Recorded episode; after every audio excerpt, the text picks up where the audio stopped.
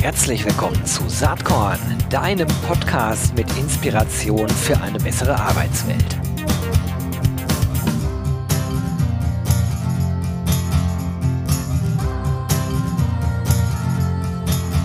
Hallo und herzlich willkommen zum Saatkorn Podcast. Heute mal nichts mit Recruiting, auch nichts mit HR Tech, auch Employer Branding ist heute nicht das Thema. Nein, wir reden über Haltung, wir reden über Einstellung, über Attitude. Ich habe heute am Start Peter Holzer. Peter ist Coach, äh, er ist äh, äh, gerade bei äh, nicht börsennotierten Familienunternehmen am Start. Er hat auch verschiedene Bücher geschrieben, äh, eifrige Saatkorn-LeserInnen, äh, die werden das vielleicht sogar wissen. Äh, ich glaube, das letzte Buch war Mut zur Lebensführung. Aber das soll als Intro von meiner Seite äh, ausreichen, weil äh, Peter hat wahrscheinlich viel spannender über sich zu erzählen. Herzlich willkommen, Peter Holzer. Hallo, Gero, danke für die Einladung. Freut mich total, dass du am Start bist. Ähm, ich finde, wenn man sich so dein, deine Webseite anschaut und so ein bisschen auch sozusagen äh, erfährt, wie du zu dem geworden bist, was du geworden bist, äh, da bin ich erstmal beeindruckt äh, von deinem Weg. Und ähm, ja, für die Zuhörenden hier ist vielleicht auch mal ganz spannend, wenn du selber schilderst, wie du eigentlich zu dem äh, Coach, Berater, Vortragsredner und Autor geworden bist, der du heute bist. Also die sieben Schritte zum Erfolg, die gibt es da nicht oder irgendein geheimes Seminar, äh, sondern es war, ja, wenn man so will, Fügung. Ich habe irgendwann mal in der Schule äh, so einen äh, Hinweis gesehen, da damals stand da noch so eine Litfaßsäule, äh, Tag der offenen Tür, Betriebswirtschaftslehre, äh, Aufhänger war die EBS-Universität aus Österreich-Winkel. Äh, da bin ich dann mit meinem Vater hingefahren, weil ich äh, Betriebswirtschaftslehre irgendwie cool fand, aber gar nicht genau wusste, was dahinter steht. Aber als ich dann an der Uni war, hat mich das ziemlich geflasht. Äh, das war so ein altes Schloss mitten in den Weinbergen, äh, straffes Studium, auch international. Der einzige Haken war eine Privatuni, das heißt, äh, mir fehlten 50.000 Euro, äh, da meine Eltern keine Bonzen waren. Und so bin ich dann wie die Jungfrau zum Kinde zu meinem ersten Kredit gekommen. Es war in der Tat eine Bank, die mir äh, ein Darlehen gegeben hat, auch ohne Sicherheiten. Und als ich dann mein Studium ähm, oder das Ende des Studiums nahte, dann kam natürlich auch die Realität dieses Kredits äh, spürbarer auf mich zu. Das heißt, die Kohle muss man ja auch irgendwann zurückzahlen. Und so bin ich dann in der Finanzbranche gelandet, ähm, habe mich mit Partnern selbstständig gemacht. Also ich war noch nie in meinem Leben äh, angestellt und war im Bereich Private Equity, Mittelstandsfinanzierung unterwegs. Bin also, wenn man keinen Sinn im Leben hat, äh, stupide der Kohle hinterhergerannt. Und ich meine, das brauche ich dir ja nicht erzählen oder den Hörern. Äh, in Köln sagt man von nix kütt nix. Äh, das war auch da so. Also ich musste schon äh, richtig reinhauen, um da erfolgreich zu werden. Habe mehr Nächte in Hotels verbracht als zu Hause. Und Erfolg hat dann eben auch seinen Preis, wenn man dem Geld hinterher rennt. Das heißt, meine Frau, die fror vor Einsamkeit zu Hause, die Gaga-Jahre mit meinem Sohn habe ich verpasst zwar immer gesagt, äh, Familie ist wichtig, auch ein Foto auf dem Tisch gehabt, aber meine Taten sprachen ein anderes Wort. Und so hatte ich ja den Haussegen zu Hause schon schief hängen, keine wirklich erfüllende Ehe. Ich war auch nicht wirklich erfüllt im Job, weil mir das nicht so richtig Spaß machte und ich einfach auch nicht so ein abgebrühter Hund war für die kalte Finanzindustrie. Und äh, wie man das so im Leben macht, wenn man unzufrieden ist, man ändert nichts. Ich habe einfach weitergemacht, trotz der Unzufriedenheit und brauchte dann schon eine härtere Lektion des Lebens. Ich hatte so einen Routine-Check, um beim Sportarzt, um einfach mal zu gucken, ob alles in Ordnung ist. Äh, und dann kam ein Zufallsbefund raus, äh, nämlich Schilddrüsenkrebs. Und das war etwas, was mich schon ziemlich aus der Bahn gehauen hat in so einer Welt. Ich habe zwar immer noch gegelte Haare, äh, aber früher waren sie gegelt und ich dachte, ich wäre unbesiegbar und auch ein bisschen eingebildet sicherlich auch ähm, das hat mich schon ziemlich aus der Bahn gehauen und naja, nachdem ich diesen Kampf äh, gewonnen hatte, ich musste auch insgesamt zweimal mich so einer OP hingeben. Beim ersten Mal war es noch okay und ich habe danach weitergearbeitet. Beim zweiten Mal hat es mich dann in Anführungszeichen gebrochen. Äh, das heißt, da merkte ich dann auch wirklich, dass Lebenszeit endlich ist und auch verdammt schnell vorbeigehen kann, so dass ich dann endlich den Mut hatte, auch Entscheidungen zu treffen, mein Leben aufzuräumen. Das heißt im Wesentlichen äh, meine Ehe zu kitten. Ich bin also nach wie vor mit der gleichen Frau verheiratet und ähm, der Finanzindustrie den Rücken zu kehren, zumindest äh, was dieses Unternehmen angeht. Ich bin dann da ausgestiegen.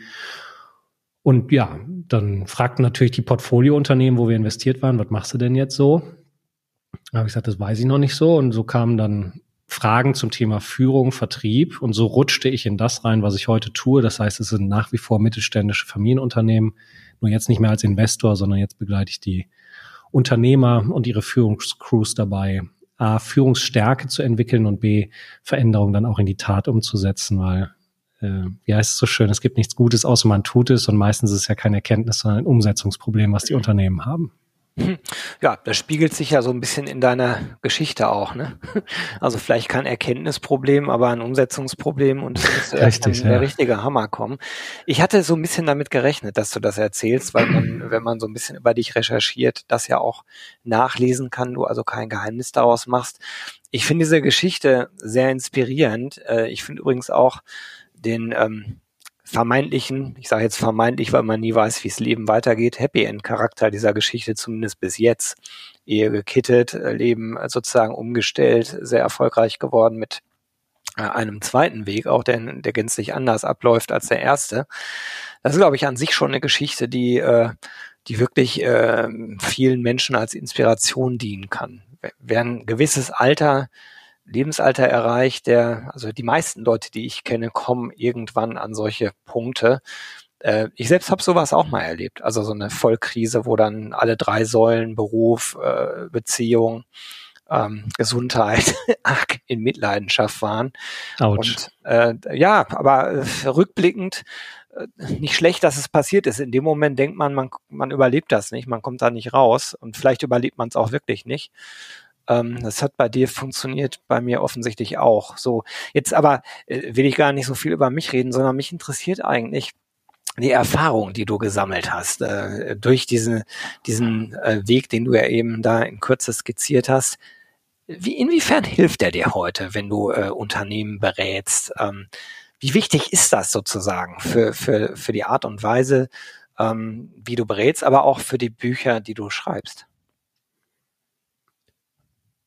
Also diese Erfahrung, die ist schon essentiell für das, was ich jetzt tue, weil ich aus dieser, ich sag mal, aus dem Scheiß, der mir da widerfahren ist, anders kann man das ja nicht nennen, das ist ja nicht etwas, was ich mir freiwillig wünschen würde, äh, so eine Erfahrung. Ähm, aber es war halt eine Lektion, die kam und sie hat mich nicht gebrochen. Ich bin ja nicht dran gestorben, sondern ich lebe noch. Äh, dann ist ja die Frage, was macht man damit? Und entweder bricht es einen dann mental, das finde ich ist aber jetzt irgendwie kein erstrebenswerter Zustand. Ähm, also kann man versuchen, daraus eine Lektion zu lernen, dem Ganzen vielleicht auch einen Symbolcharakter geben. Und das mhm. Erste, was ich für mich daraus gezogen habe, ist eben aus der banalen Erkenntnis, ich meine, das weißt du, das wissen die Hörer, Lebenszeit ist endlich, ist ja nichts Neues. Nur die Frage ist, weißt du es nur im Kopf oder hast du es auch emotional wirklich kapiert? Denn wenn du es emotional wirklich kapiert hast, dann wird es ja in der Konsequenz keine Zeit mehr verschwenden mit mhm. Arschlöchern, mit Idioten, mit falschen Themen, mit keine Ahnung was, äh, Verpflichtungen oder vermeintlichen Verpflichtungen, auf die man keinen Bock hat.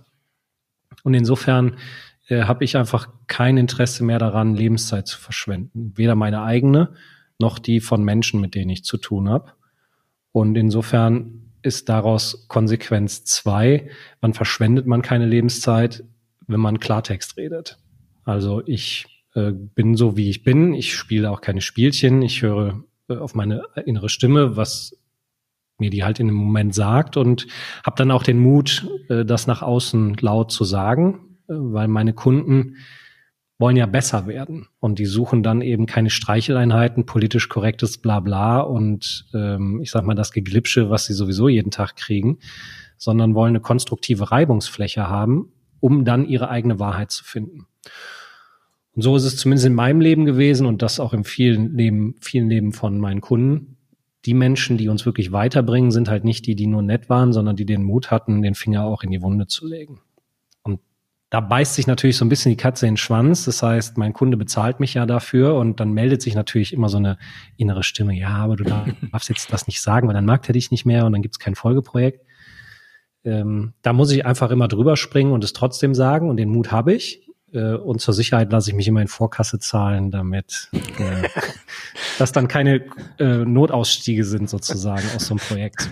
Also doch ein Mini-Überbleibsel äh, des Finanzer-Daseins von vor der Krise ja, an genau. der Stelle. Manche Dinge kann Aber man nicht loswerden. Ja. Die interessante Frage ist natürlich an der Stelle, ähm, wie, wie du bist ja jetzt schon seit einigen Jahren so unterwegs. Wie ist denn deine Erfahrung? Wie hoch sind denn die Absprungquoten deiner Kunden wegen deiner äh, Streitbarkeit? Ich vermute, die sind sehr gering, aber sag du mal. Ja, also ich mache das jetzt seit 2009. Ähm, habe auch keine Berater- oder Coach-Ausbildung oder sowas, sondern ich mache das einfach mit gesundem Menschenverstand und meiner Erfahrung. Äh, und abgebrochen hat es noch keiner. Witzigerweise habe ich trotzdem immer wieder, ja, man kann schon sagen, ein bisschen Schiss, äh, ob meine unbequeme Art überhaupt gesellschaftsfähig ist. Äh, das ist aber völlig unbegründet, weil ich glaube, das entspricht einfach dem lauten Zeitgeist in den Medien, dass man meint, man dürfte nicht mehr Klartext sagen oder dürfte nirgendwo mehr anecken. Äh, das entspricht aber nicht meiner persönlichen Erlebniswelt. Also die Unternehmen schätzen es sogar sehr, dass jemand noch den Mut hat, Klartext zu reden. Ich mache das ja nicht, um jemanden ans Bein zu pinkeln oder so, sondern hart in der Sache zu sein und gleichzeitig fair zum Menschen zu bleiben. Ja, aber ist es nicht das, was am Ende wirklich gute Führung auch ausmacht? Also ich finde ja eine positiv gelebte Streitkultur ist wichtig und gar nicht so leicht herzustellen, ähm, weil das manche Menschen einfach nicht so richtig verstehen. Und in dem Gefälle von äh, Führungskraft zu Mitarbeitenden wird es leider äh, auf beiden Seiten manchmal nicht richtig gelebt oder, oder sozusagen ähm, auch verstanden. Nein, dass ein kritisches Wort nicht bedeutet, ich lehne dich ab, sondern ich sehe das in der Sache halt anders und das ist äh, kann bedeuten, dass man sich über die Sache fürchterlich streitet und abends trotzdem zusammen Bier trinkt und sich gut versteht. Also das, das ist so ein bisschen die Philosophie, die ich versuche zu verfolgen. Aber ich stelle schon fest, dass das nicht immer ganz so leicht ist, weil man oft auch einfach ein bisschen missverstanden wird. Ja, in der Tat. Es reicht ja ein Wort, was man nicht hört oder falsch hört, äh, und schon gibt es einen völlig anderen Sinn für, die, für den Empfänger. Ähm, und mit dem Thema Streit verbinden die wenigsten Menschen ja auch was Positives, sondern im Gegenteil. Ähm, es sind meistens negative Verbindungen, die die Leute damit haben und äh, keiner will sich ja auch streiten. Aber ich tick da ähnlich wie du. Für mich ist Streitkultur ein sehr erstrebenswerter Zustand, weil nur, oder andersrum, wenn man, warum wollen sich Leute nicht streiten? Sie wollen sich ja nicht streiten, weil sie das Bedürfnis nach Harmonie haben oder ich nenne es auch den gemocht werden wollen Virus in sich tragen äh, und die Befürchtung ist, dass wenn man sich streitet, die Beziehung einen Riss kriegt. Wenn aber wirklich Harmonie dein Ziel ist und du in der Folge dem Konflikt immer ausweichst, also dich stört eine Verhaltensweise von einem Kollegen oder ähm, was weiß ich, du hast schlechte Laune und äh, traust dich nicht, das irgendwie mal zu artikulieren oder bist anderer Meinung als dein Chef und traust dich nicht den Mund aufzumachen. Wenn du diese Streitkultur nicht pflegst, sondern diesen Konflikt immer ausweist, dann landest du nicht in der Harmonie, sondern alles, was du nicht aussprichst, wirst du ausleben. Das heißt also, wenn zum Beispiel bleiben wir bei dem Verhalten des Mitarbeiters, was dich stört, dann nervt die Person dich auf einmal und dann bist du vielleicht in der Folge nicht mehr so hilfsbereit. Oder die Person kommt in eine Küche und du gehst raus, weil du keinen Bock mehr auf die Person hast und so weiter. Das heißt also, das Vermeiden des Konflikts führt nicht zur Harmonie, sondern führt zu noch mehr Konflikten. Das heißt, wenn du wirklich Harmonie haben willst, ist meine Erfahrung, dann musst du den Mut haben, in den Konflikt reinzugehen. Dann hast du zwar nicht die Garantie, dass es hinten raus besser wird, aber du hast zumindest mal die Chance auf Harmonie. Hm, dem kann ich viel abgewinnen. Was ich ganz interessant äh, bei diesem Thema finde, ist die Fragestellung, wie viel man aus dem Privaten, also wie gehe ich eigentlich mit Freunden um oder wie gehe ich mit meiner, in meinem Fall halt auch Ehefrau um oder wie geht sie mit mir um? Also ich glaube, da lässt sich unglaublich viel von übertragen, auch auf das ganze Thema Führung. Und das, das wollen ja viele Menschen gar nicht. Ne? Viele teilen ja immer auf, so bin ich privat und so bin ich beruflich. Ich für meinen Teil versuche immer möglichst magero zu sein ähm, mhm. äh, natürlich, äh, beruflich gibt es vielleicht dann etwas andere Facetten, der aber, aber dennoch des gleichen Menschen. Ne? Und ich, ich finde, äh, dass wenn man selbst nicht belogen werden will oder äh, herabgekanzelt werden will, äh, grundlos, dann sollte man es umgekehrt halt auch nicht machen. Und das ist nicht gleichbedeutend mit, ähm, wir, wir dürfen alles nur noch in rosa Wölkchen verpacken und, und Streit ist auch nicht angesagt oder unterschiedliche Meinungen, sondern genau das Gegenteil ist der Fall, um ja eben in einer Diskussion dann äh, entweder einen bestmöglichen Kompromiss oder die bestmögliche Vorgehensweise herauszuarbeiten. Äh, so, so ist meine Betrachtungsweise. Das sehen aber viele Leute auch ganz anders. Mich würde mal interessieren, wie da dein Blick drauf ist. Also die Frage, die ja noch eine Ebene davor ist, äh, grundsätzlicher Art, warum streiten wir uns denn nicht? Warum, warum ist das überhaupt so ein Thema? Äh, Mund aufmachen, äh, eine Haltung zu haben, Standpunkt zu beziehen und dafür auch öffentlich einzutreten. Warum scheuen wir denn davor zurück? Äh, das sind ja verschiedene Ängste oder auch ein Kopfkino, was sich da auftut, äh, dass wir nicht gemocht werden wollen, dass wir nicht dazugehören wollen oder nicht mehr dazugehören. Das ist ja die Befürchtung. Mhm. Und ich, also wenn ich es jetzt ein bisschen böse formuliere, würde ich sagen, Deutschland hat äh, ein, ein gesamtgesellschaftliches, äh, hat psychologisches Problem und einen an der Ratsche. Anscheinend ist da bei so vielen Leuten äh, was schiefgelaufen, dass wir so ein bisschen profilneurotisch sind. Vielleicht fehlt uns einfach diese Nestwärme und dieses Gefühl von Zugehörigkeit, so dass wir ständig Sorge haben, nur weil wir mal einen Konflikt vom Zaun brechen oder ein Streitgespräch haben, dass dann sofort die Beziehung grundsätzlich in Frage gestellt wird. Also es gibt ja auch, das weiß ich von meinen Kunden teilweise, die Unternehmer, ähm, coache ich ja eigentlich in beruflichen Themen, aber wir rutschen dann auch häufig in private Themen rein und Hauptthema ist dann immer Ehe. Also ich könnte fast schon ein Schild draußen dran machen, Eheberatung. Und da gibt es in der Tat, äh, in dem Fall fallen mir zwei Männer ein, die trauen sich nicht, ihrer Frau mal auch Kritik gegenüber zu äußern, weil sie Sorge haben, dass wenn sie sich streiten, sofort die Ehe in Frage gestellt wird. Wie schrecklich.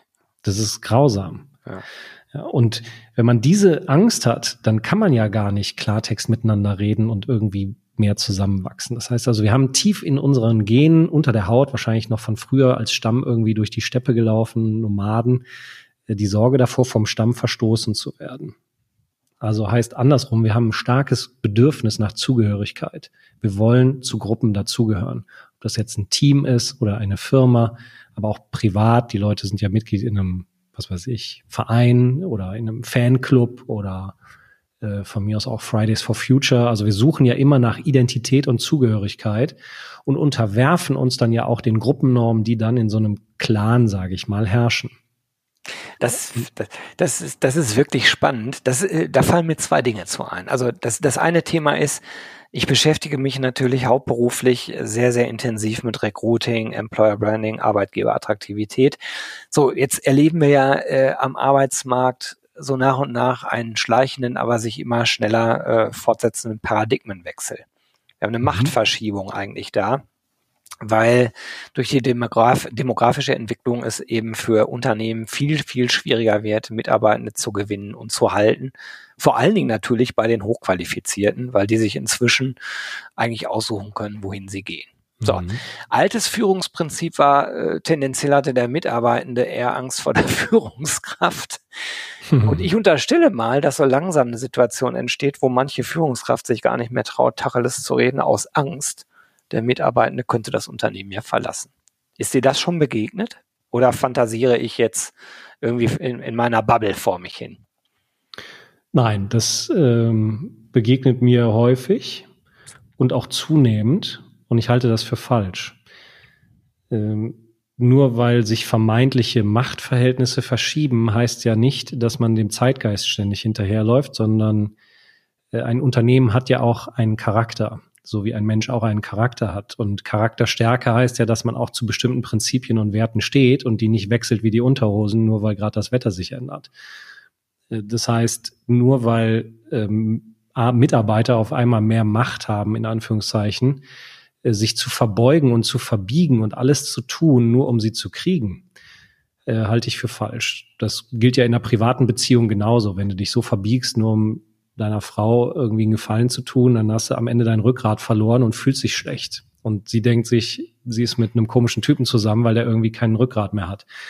Insofern äh, glaube ich, dass Unternehmen auf jeden Fall den Mut haben sollten, einfach Profil und Kante zu zeigen. Und meine Erfahrung zumindest mit jüngeren Menschen ist, ähm, dass die durchaus auch äh, das, was man ja schon fast als konservativ bezeichnet, äh, einen Wunsch nach klarer Führung haben. Mhm. Nur man muss es sich auch trauen. Und wenn dann da, sage ich mal, jemand sitzt, der noch nie in seinem Leben gearbeitet hat, aber einem auf der Nase rumtanzt und sich dann nicht traut, auch mal zu sagen, pass mal auf, Freundchen, das war das letzte Mal, dass du das so gemacht hast, in Zukunft erwarte ich das von dir, ja, dann kann man natürlich auch keine Verhaltenskorrektur erwarten.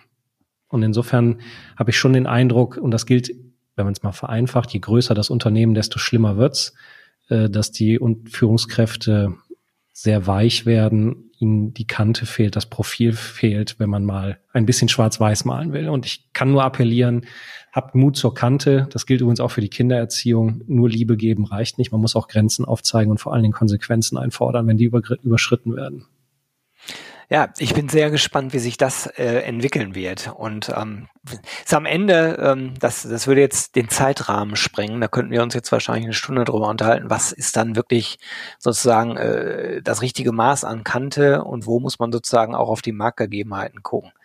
Aber anderes Thema, nur damit verwandt, hatte ich eben auch schon im Kopf. Ähm, ist das ganze Thema, welchen Einfluss hat eigentlich Social Media? Ich bin auch gerade auf deinem LinkedIn-Profil, natürlich bist du da auch unterwegs, wie, wie wir alle, habe aber nicht den Eindruck, dass du so ein Mega-User bist. So, und das ist ganz interessant, weil äh, es ja sehr, sehr viele Coaches äh, gibt oder sehr viele Selbstständige auch, die die Plattform äh, also inzwischen regelrecht äh, zur Selbstbeweihräucherung vergewaltigen, würde ich mal sagen. ähm, wie ist da dein Blick drauf? Was macht Social Media eigentlich mit Haltung? Ja, also ich äh, empfinde vieles als Selbstdarstellungsporno, muss man schon so sagen. Ähm, ja, also ich habe ein zwiegespaltenes Verhältnis zu Social Media. Ich mache es, weil es natürlich eine äh, Möglichkeit ist, mit Menschen, die meine Gedanken interessiert, äh, in Kontakt zu bleiben. Auf der anderen Seite ist es mir völlig zuwider, da äh, ständig meine Visage irgendwie abzufotografieren äh, oder zu allem möglichen Scheiß meinen Senf dazu zu geben. Zumal ähm, das zeigt ja auch die Erfahrung aus Unternehmen, Diskussionen per E-Mail in Unternehmen ja nicht zielführend sind. Insofern äh, halte ich Diskussionen per Social Media auch für sehr schwierig und ähm, auch für einen großen Zeitverschwendung. Also ich denke, es ist unglaublich wichtig, dass man für sich so eine, eine Haltung findet, wie man mit Social Media umgeht. Ich persönlich habe für mich entschieden, ich benutze es als äh, als Sender. Das heißt, ich verstehe mich als Quelle, ich fließe einfach und gebe mir Mühe, auch nicht so viel zu gucken, was dann passiert, wie eine Quelle auch, die fließt einfach. Und ob die Rehe daraus trinken, ob das ein Reh ist, was trinkt, oder 5000 oder 5 Millionen, oder ob sich eine Wildsau drin suhlt und reinscheißt, das ist mir dann ich gebe mir zumindest Mühe, möglichst egal und da hilft einfach auch nicht so viele Kommentare lesen. Das Bild merke ich mir. Das gefällt ja. mir mit der Quelle. Ja, das ist, ist natürlich äh, tricky, ne? weil äh, also gerade bei jungen äh, Menschen, die nachkommen, hat das wahrscheinlich nochmal eine ganz andere Bedeutung als äh, in unserer Altersgruppe. Ich unterstelle mal, wir sind relativ ähnlich alt. Äh, Ein paar graue Haare, ja. Schauen wir mal, äh, wo, wo die Reise weiter hingeht. Also viel mehr äh, den Selbstbeweihräucherungshahn aufdrehen äh, kann man ja teilweise schon gar nicht. Ja, genau, und ich glaube, es verzerrt und verzieht auch Persönlichkeit, mhm. äh, weil man sich natürlich selbst darstellt. Das hat dann ziemlich was äh, profilneurotisch-narzisstisches. Plus man kann natürlich auch leicht mal irgendwas rausballern in der Anonymität des Internets interessanterweise sind wahrscheinlich die lautesten Schreihälse anonym auf Social Media in echt, wenn man sie face to face sieht und sich in die Augen guckt, auf einmal ganz still und zahm. Und das Leben findet zumindest für mich immer noch in der Realität statt. Und insofern müssen wir ja lernen, Haltung zu zeigen, Position zu beziehen, Meinung auszutauschen, Konflikte anzugehen in der realen Welt und nicht, mhm. indem wir uns SMS, WhatsApp oder LinkedIn-Nachrichten um die Ohren hauen. Und ja, da bin ich aber auch entspannt. Ich denke, jeder Trend kriegt einen Gegentrend. Einige machen ja schon äh, Digital Detox und was weiß ich was. Auch Jugendliche in den USA, die aufs Handy verzichten oder aufs Smartphone verzichten und wieder so alte Klapphandys haben. Also mal schauen. Ich ähm, glaube an die Überlebenskraft des Menschen und äh, wenn es ihm nachhaltig weltweit nicht gut tut, zu, zu viel Social Media zu konsumieren, dann äh, gibt es da hoffentlich auch wieder eine Trendwende. Das ist auch echt ein Haltungsthema, auch im größeren Maßstab. Ne? Haltung von Gesellschaften äh, oder wenn man es ganz groß denkt, die Haltung der Menschheit äh, angesichts der Zukunftsherausforderungen, die wir so haben. Aber bleiben wir einfach mal bei deiner direkten Zukunft. Was liegt bei dir auf dem Tisch? Was sind so die, die Themen für 2023? Bist du dabei, ein neues Buch zu schreiben? Wohin geht deine Reise? Ja, also ich mache mir keine Neujahrsvorsätze. Silvester finde ich es auch überbewertet. Insofern äh, beginnt da nicht die Reise am 1. Januar, aber in der Tat habe ich mich äh, im Oktober letzten Jahres, war es glaube ich, oder November, ich weiß es nicht mehr genau, entschieden, mein nächstes Buch zu schreiben. Es wäre dann mein viertes. Ähm, da bin ich jetzt auch dran. Hab noch keinen Verlag. Mein Verlag hat äh, jetzt kürzlich das ähm, Exposé gekriegt. Also insofern hoffe ich, dass auch Buch 4 dort erscheint. Aber wenn nicht, bin ich jetzt auch einfach so frei, dass ich das Buch trotzdem schreibe und werde schon den Verlag finden. Und dann geht es genau um das, was du jetzt auch kurz angerissen hast. Ich übertrage sozusagen das, was ich in den Unternehmen mache, mal auf unsere Gesellschaft, weil ich kann es irgendwie nicht lassen, äh, morgens Zeitung zu lesen, habe auch noch fünf Zeitungen im, im Abo, aber jedes Mal, wenn ich das gemacht habe, geht morgens meine Laune ein bisschen in den Keller. Besser, ne? nicht wirklich, ne? weil man denkt ja, die Welt geht morgen unter. Das entspricht aber nicht meiner persönlich erlebten äh, mhm. Realitätswelt, aber trotzdem ist ja da irgendwas im Busch. Man sieht es ja auch in den Unternehmen oder wenn man Kontakt hat mit, mit Menschen. Äh, irgendwas ist im Argen mit Deutschland und äh, das höre ich auch von vielen meiner Kunden, nur keiner traut sich den Mund aufzumachen. Und äh, darum geht's. Ich tue also so, als wäre Deutschland ein Unternehmen äh, und stelle mir die Frage, äh, was müsste man denn tun, damit Deutschland einen positiven Ruck hat und wir mal aufhören mit diesem äh, Gequietsche und wieder mal so einen konstruktive, positiven Fokus haben. Äh, und für mich ist das dann ein Weckruf an die Leistungselite, also vom Müllmann über die Sekretärin bis hin zum Vorstand, alle die Menschen, die in Deutschland arbeiten und für Umsatz und Wohlstand sorgen, äh, dass wir nicht schweigen und es irgendwelchen Minderheiten überlassen, laut zu schreien, äh, sondern dass wir uns mal wieder auf eine gesunde Mitte besinnen. Darum geht's in diesem Buch. Und das werde ich neben meinem Tagesgeschäft äh, mit viel Schweiß, Blut und Tränen äh, hoffentlich dieses Jahr beenden können.